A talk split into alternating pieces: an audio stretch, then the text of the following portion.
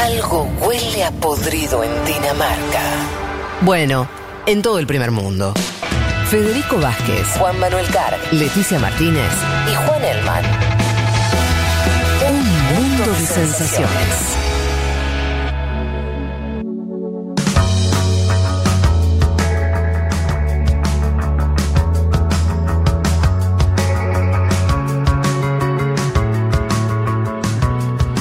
Como ustedes saben, lo hemos tratado en este programa.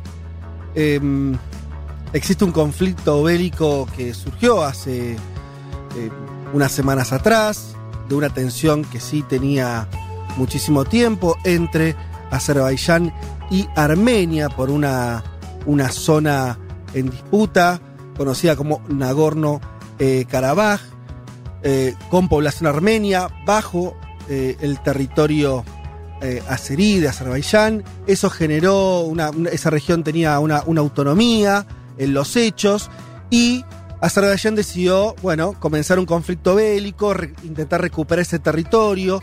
Eh, del lado de Armenia, eh, por supuesto, salieron a, a criticar esa, esa movida. Hoy existe una guerra en los hechos, hay muertos, hay eh, una situación de conflicto abierta. Nosotros, como le decíamos, hemos tratado el tema, ustedes lo, lo habrán escuchado, eh, pero ahora tenemos un testimonio que nos parece recontra clave y para, para comprender un poco más lo que está ocurriendo. Estamos en comunicación con Garo, Garo Seferian, que él está en la capital de Armenia, en Ereván, es argentino, descendiente de armenios y representante del Consejo Nacional Armenio de Sudamérica. Eh, Garo, ¿qué tal? Te saluda Federico Vázquez de Buenos Aires, ¿cómo estás? Hola, ¿qué tal? Un gusto, ¿cómo están? Bueno, un placer enorme poder conversar con vos porque mm, creo que vas a poder darnos un... Bueno, primero, eh, estás ahí, estás en, en- el territorio. Explícame concretamente dónde vas y te pido cierto detalle porque yo lo traté de decir muy rápidamente, eh, pero ubicarse geográficamente en la zona no es fácil para alguien que no sigue el conflicto. ¿Cómo explicarías dónde estás vos hoy? Bueno, yo me encuentro en Yerevan, que es la capital de Armenia en este preciso momento. Eh, Armenia, digamos, se encuentra eh, geográficamente, para que se den una idea, eh, de un lado tenemos eh, Turquía, del otro lado Azerbaiyán. En el norte está Georgia y hacia el sur el límite es con, con Irán. Es una zona de mucho conflicto histórico, esto no es algo nuevo.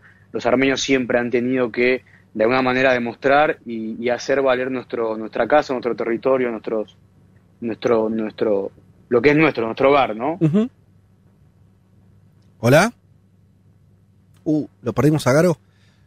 Hola, hola. Ahí, ahí te recuperamos, ahí, te- ahí te Ah, escucho de vuelta. Sí, sí, continúa. Ahí estoy. Sí. Eh, bueno, un poquito con respecto al, al conflicto, lo, lo- lo introdujeron bien. Esto surge un poco eh, en lo que es cuando, cuando Armenia, junto con Azerbaiyán y Artsaj también, entran dentro de lo que es la región de, de la Unión Soviética. Eh, en el año 1993, Stalin, de forma unipersonal y de forma eh, eh, arbitraria, le cede lo que es el territorio de eh, Artsaj eh, le cede el dominio, digamos, a Azerbaiyán. Una- una- una- un territorio y una república de Artsaj que históricamente ha sido habitada por armenios, en convivencia también con turcos, con azeríes, pero que siempre la mayoría, eh, casi del 100%, era de armenios. ¿sí? Eh, durante toda la Unión Soviética, los armenios vivieron bajo mucha presión y bajo eh, situaciones no, no muy buenas hasta el año 1988, donde empieza a surgir lo que es el movimiento de liberación y de independencia de, de Artsaj, porque la realidad es que no vivían eh, de la mejor manera los armenios allí. Y bueno, una vez que cae la, la Unión Soviética, se independizan los países, tanto Armenia como Azerbaiyán, Sí. y Artsaj también. Artsaj eh, había querido declarar eh, su independencia, eh, en, ese, en ese momento Azerbaiyán lo niega y por eso es donde comienza a surgir lo que es la, la guerra en el año 1991 hasta 1994, una guerra que Armenia eh, logró ganar y logró vencer y a partir del cual después del año 1994 se firmó un, un cese al fuego, eh, pero bueno, que fue la verdad reiteradamente durante muchos años violado, pero bueno, las escaladas más bélicas y más grandes fueron en el año 2016 en la guerra de los cuatro días y recientemente ahora en junio y ahora obviamente con, con la escalada militar de, de, tal envergadura que ha hecho Azerbaiyán, pero obviamente desde el primer día con el apoyo total del gobierno y del Estado turco, eso es eh, algo que es importante mencionarlo, de la, la, la manera y la, y la poca importancia que le da los organismos internacionales y el resto de los países a este tipo de países como Turquía que se están involucrando de total y con todas, en todas sus áreas en apoyo total a Azerbaiyán. Es ese, eso creo que es importante marcarlo que Armenia hoy no está luchando contra Azerbaiyán, sino más que nada contra Turquía. Claro. Con lo que eso representa, con lo que, con, con, lo, con el ejército que tiene, los ejércitos más grandes de la OTAN, y obviamente Turquía enviando eh, mercenarios yihadistas que son pagos, que cobran 2.000, 3.000 dólares por mes y un, y un agregado de 100 dólares por cabeza de armenios que cortan. O sea, hay que entender un poco la magnitud de esto, que yo tengo amigos y yo entiendo que desde lo que es Sudamérica estamos muy lejos de estas realidades, pero yo viví acá durante casi un año, el año pasado justamente, yo viví en Yuyi, que es una de las ciudades que hoy está siendo totalmente bombardeada y que es se está dando la es, es la ciudad estratégica de Artsaj en la cual desde ahí como está eh, muy elevado eh, es muy estratégico la ciudad. Yo viví en ese lugar dos meses y, yo lo sentí yo lo percibí cuando estuve ahí eh, cómo los armenios viven coexisten con la guerra. Yo cuando estuve ahí debo decir que conviví con lo que es la paz porque sentí una paz que que no, no había sentido nunca en mi vida, pero a su vez se respira y se siente la guerra. Te hago una pregunta, eh, eh, Garo. Eh, estás hablando de la ciudad, que yo tengo información, eh, según varios portales, que fue recuperada ya, o ocupada, como lo quieras ver, por Azerbaiyán. ¿Estamos hablando de Yuya o es otra ciudad esa? Sí, es, ah. es eh, ellos le dicen Yuya, nosotros claro. decimos Yuyi. Okay. Esta ciudad no ha sido tomada por Azerbaiyán. Ah, okay. Sí se están dando hace, hace dos, tres días que se están dando batallas muy, muy sí. fuertes.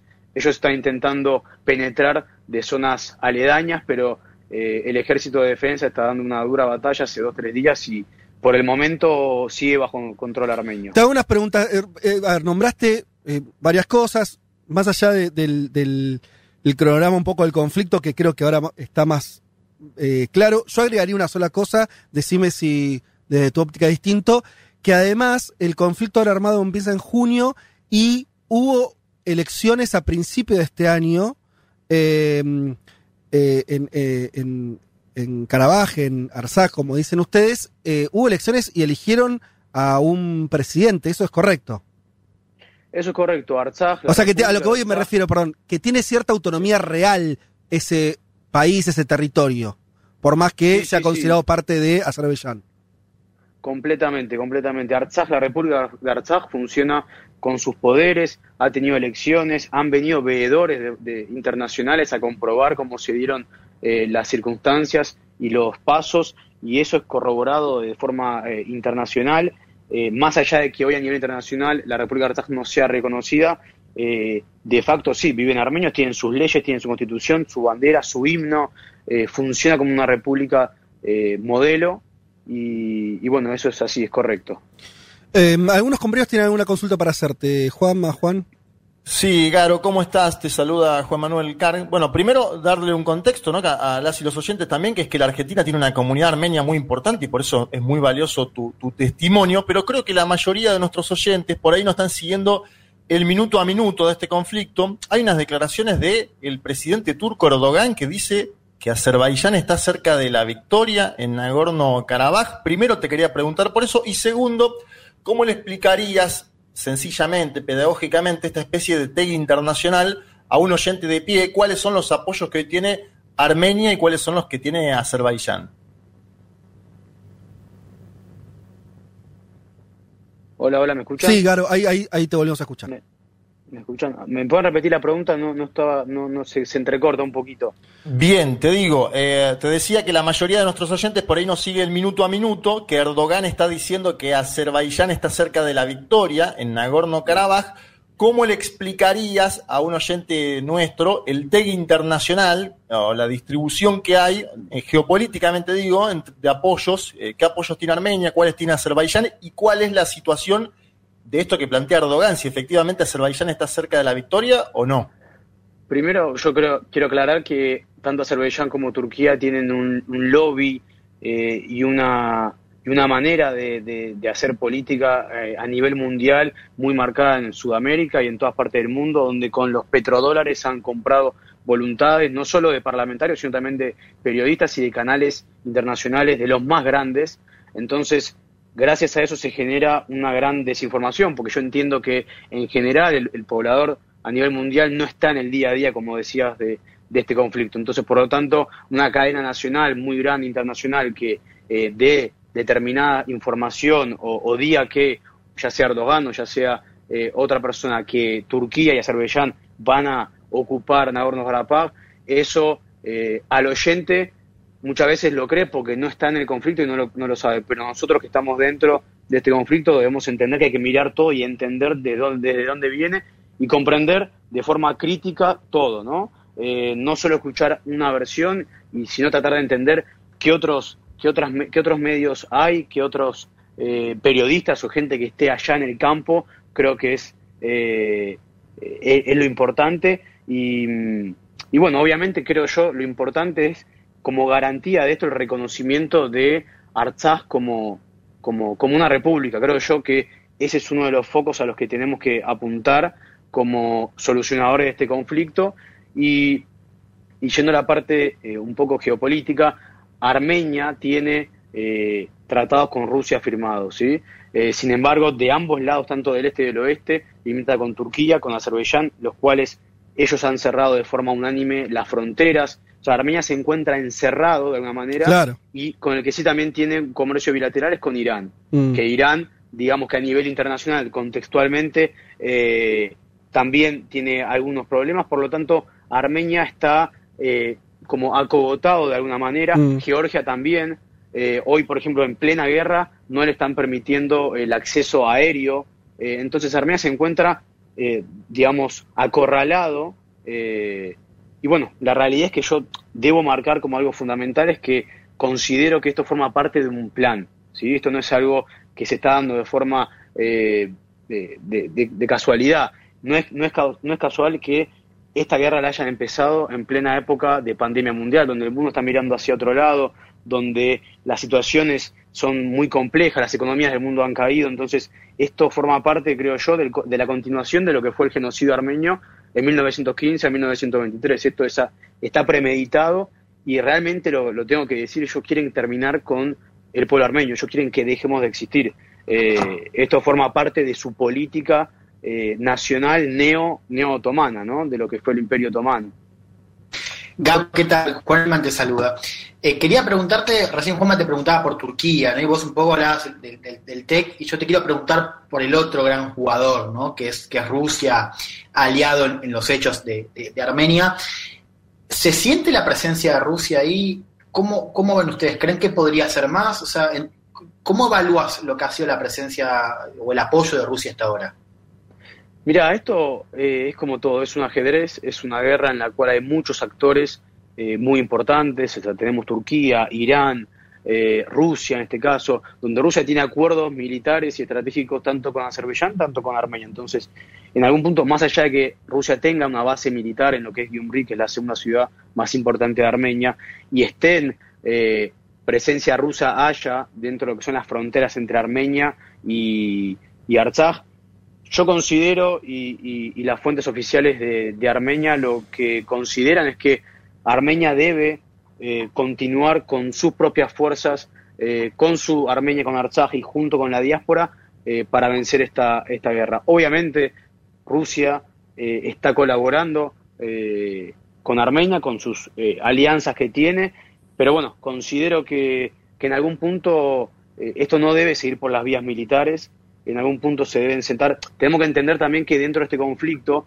está el grupo de Minsk. El grupo de Minsk, que pertenece a la OSCE, es el grupo de Minsk que está copresidido por Francia, Estados Unidos y Rusia.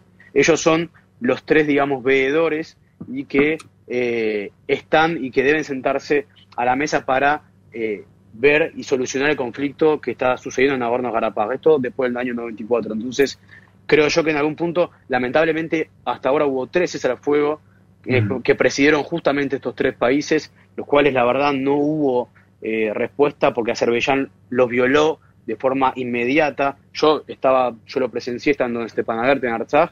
Eh, comenzó a las 8 de la mañana a cesar el fuego y a los minutos Azerbaiyán ya estaba bombardeando.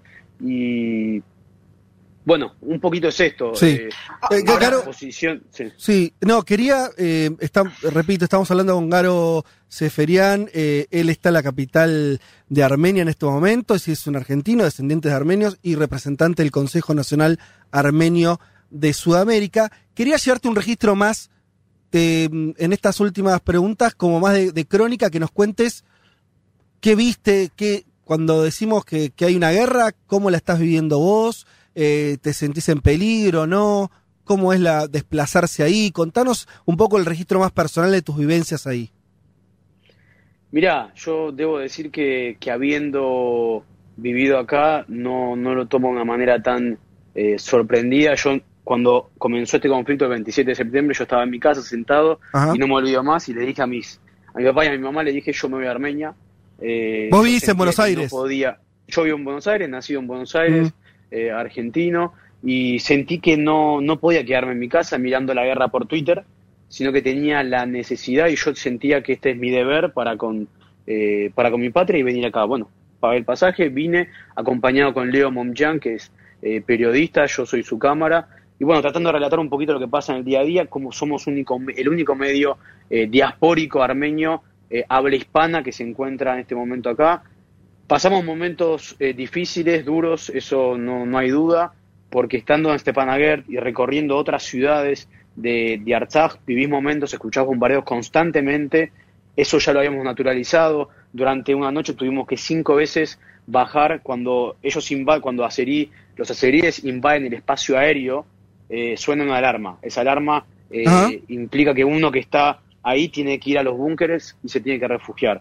Bueno, imagínense, nosotros desde donde estábamos parando en Stepanakert, durante, cin- durante una noche cinco veces sonó la alarma y cinco veces tuvimos que bajar al búnker Claro. y, y la primera vez bueno, la segunda vez, la cuarta vez uno siente cómo están jugando con su vida, cómo, Claro. eh, cómo hacen lo que quieren.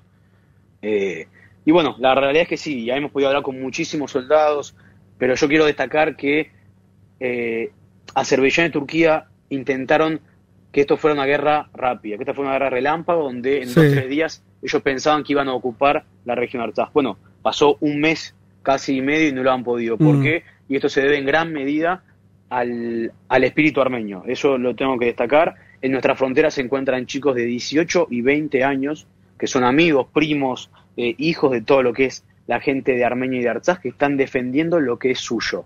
¿sí? Sus tierras, sus antepasados, y eso es lo que le da un valor especial y un plus que tiene el armenio. El armenio siente la necesidad. Les, per- permítame contarle un pequeño, una pequeña situación. Yo ahora estoy en Yerevan y el chico que está en la recepción, que tiene 18 años, yo hablaba con él ayer a la noche y me- él toca la trompeta, estuvo viviendo y trabajando en distintos países de Europa, pero él me dijo que sus amigos estaban ahí y él tenía que estar en la frontera. A él todavía no lo llamaron, pero estaba enojado y estaba triste de por qué no estaba en la frontera. Cuando nosotros estas cosas no las naturalizamos, para nosotros desde Sudamérica estamos tan lejos de esta realidad que no, no podemos entender como un chico de 18 años Claro. eh, sienta el, el- el deber de ir a defender a sus, sus tierras y, y- todo lo que ello representa. Así que eso quería eh, remarcarlo y bueno, sí, creo yo como algo... Sí. No, te quería hacer una última que me parece importante que cuentes, porque justamente no es un detalle que, que seas argentino, que seas eh, alguien, entiendo, muy activo dentro de la comunidad armenia. Y como decía Juanma, eh, la comunidad armenia, sobre todo en Buenos Aires y en Argentina en general, es una comunidad muy importante. ¿Qué nos puedes decir eh, de cómo le está pegando el conflicto, cómo lo están sintiendo la comunidad armenia en Argentina? Bueno, la comunidad armenia en Argentina y, y en todas las partes del mundo se ha levantado eh, ante este conflicto, por supuesto, y ha organizado en Argentina, se ha organizado y en Sudamérica distintas marchas, caravanas de, de autos, distintas actividades sociales y de venta, eh, muchas para recaudar fondos y enviarlos acá a lo que es eh, el Fondo Nacional Armenia. Eh, creo que está la comunidad bastante preocupada y ocupada también en el tema, que eso es lo, lo importante. La Mm. comunidad, como decías, muy grande, de más de 100.000, 150.000 eh, armenios, una comunidad de las más viejas eh, en el mundo, de las más viejas y que al día de hoy permanece y mantiene su cultura, su lengua, eh, y eso me parece que es muy importante. Y creo yo también el pedido al Estado eh, argentino que es el único país en el mundo en el que se ha reconocido en los tres poderes el genocidio armenio. Ajá, creo mira. yo que en este caso le debemos pedir y solicitar a nuestro eh, Estado argentino que siempre se ha comportado de forma tan solidaria con los armenios, también en este caso que nos apoye eh, en, este, en este reclamo por la autodeterminación de los pueblos, por la República de Artsaj, y más que nada a la comunidad internacional también, ¿no? Para que se expida, para que evitemos otro genocidio eh, en el mundo. Así que, bueno, esto es un poquito, la comunidad está muy activa y sigue al día de hoy organizando distintos eventos y disti- distintas re- colectas con todas sus maneras.